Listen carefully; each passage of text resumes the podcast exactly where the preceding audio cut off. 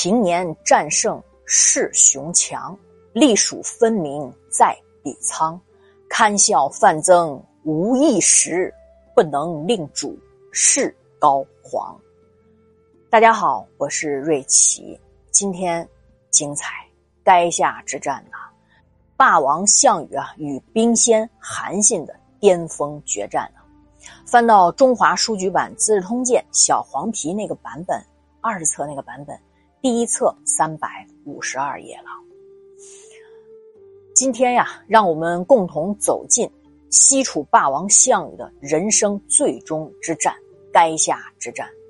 今天呢，我们也一起开始走进《汉纪三》第十一卷了。哎呦，距离啊，我们共同完成《资治通鉴》全卷的目标是。越来越近了，坚持就是胜利，坚持就是王道，啊，相依相伴。时间、空间啊，在其他维度啊就不存在了，唯有把握好我们的当下。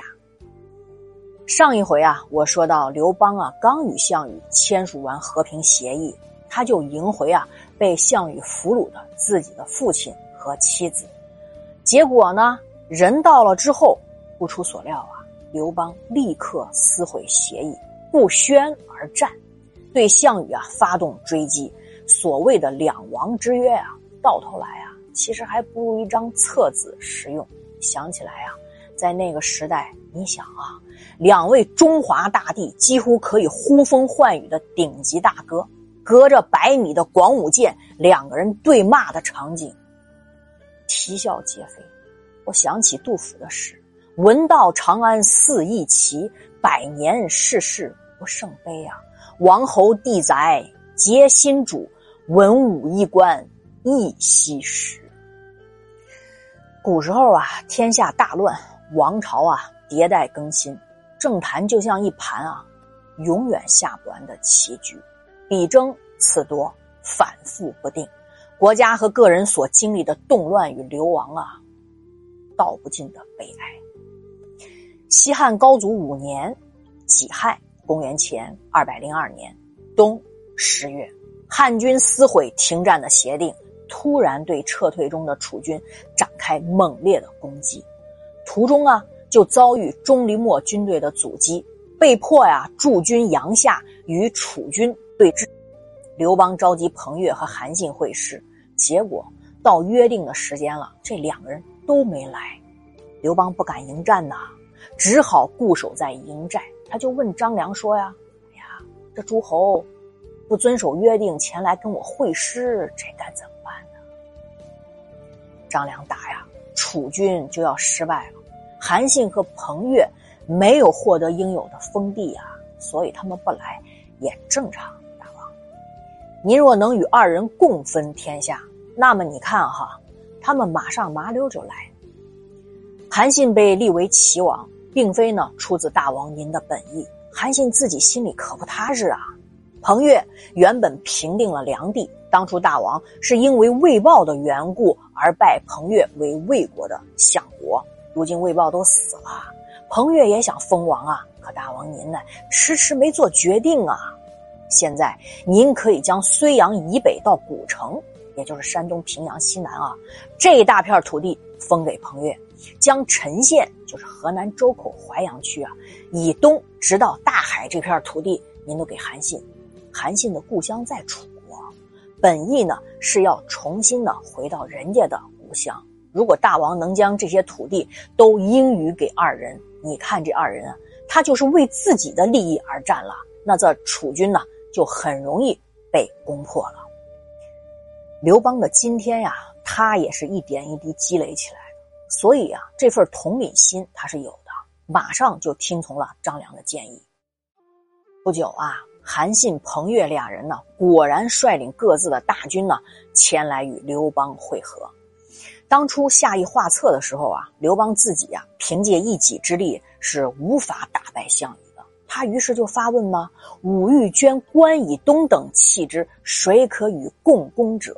张良回答呀：“如果能将关东之地捐给韩信、彭越、英布三人，即可击败楚军。”随着刘邦在荥阳对峙中啊站稳了脚跟并逐步开始占据上风，他呀这事儿不提了。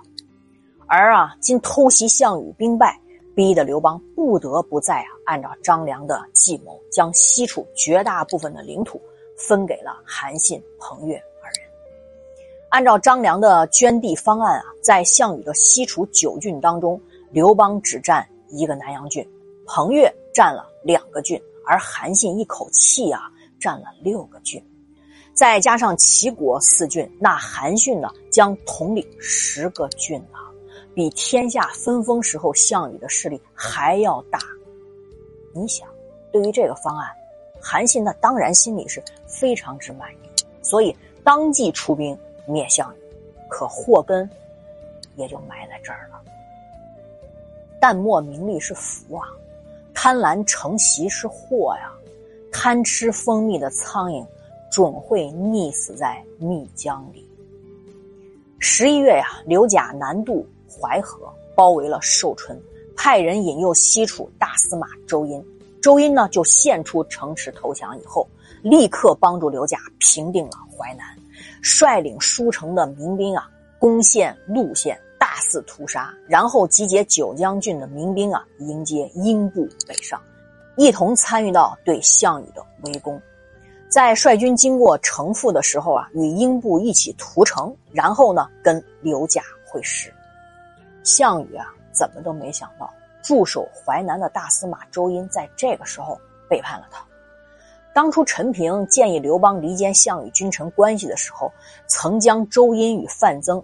钟离莫、龙驹并列为骨梗之臣呐，可由此可知他在其中项羽军中的分量。十二月，项羽率军呢抵达到垓下，垓下呢就在今天安徽灵璧县的东南，那是一个高岗绝岩啊，经过千余年的风雨剥蚀，现在仍然高达十二米左右。这时势使然呢，项羽就准备在这儿跟刘邦决战。这个时候，诸侯联军已经从四面八方就开始围攻了，非一战不足以摆脱追击。垓下呀，四面八方都挺平坦，也是决战的最佳地点。只要杀出一条血路，就能逃出汉军的包围圈。这非常符合项羽本人的心性，也最能够发挥楚军的战斗优势。虽然这时候诸侯联军也将近有六十万了。项羽麾下也不过十万人，可他不害怕。楚军啊，最精锐的核心力量都是跟随项梁、项羽渡江北上的江东子弟兵，就这十万人。在项羽的统领下呀，楚军始终是旗鼓整齐，军纪严明，保持着非常强大的凝聚的战斗力。楚军将士啊，视项羽为军神呐，项王在，军威在。那项王击鼓，楚军就奋勇冲击；项王鸣金呢，楚军呢从容收兵。只要项王的大旗不动，那个楚军啊就如磐石一般啊，稳稳的。八年以来啊，在项王的统领之下，楚军速战速决，百战百胜，多次呢都是以少胜多，全歼秦军与巨鹿啊，大败汉军与彭城。大规模的野战中，从来都是所向。无敌。自从彭城之战以来啊，刘邦始终是回避项羽决战啊，用坚壁固守的方式，他就慢慢的这么消磨楚军，就用后方骚扰啊和开辟侧面战场的方式啊来分散楚军，一直啊这都使项羽算是疲于奔命，不能堂堂正正啊在野战中交战一场。如今呢，撤退中的项羽选择了一望无际的垓下平原。以沱河南岸的垓下城为据点，分军布局，摆开决战的阵势，就迫使啊刘邦军队啊不得不前来应战。在不利中撤退到垓下的项羽，得到汉和那些诸侯联军从各个方面逼近垓下的这个消息以后啊，心中的阴霾一扫而空，他心里的激情啊再一次被点燃，他就期待啊已久的决战那是终于要到来了。项羽啊，眺望着阳光下的旷野，凝视飘扬的战旗，耳中似乎啊，已经听到千军万马的呼喊，恍惚中，他似乎已经看到命运之神再一次降临，楚军啊将获得又一次堪比巨鹿和彭城的大胜。现在呢，项羽终于有机会和刘邦在宽阔的平地上对峙，又岂肯再错过良机呢？奋力啊，那项羽就向刘邦的军队啊冲杀过去。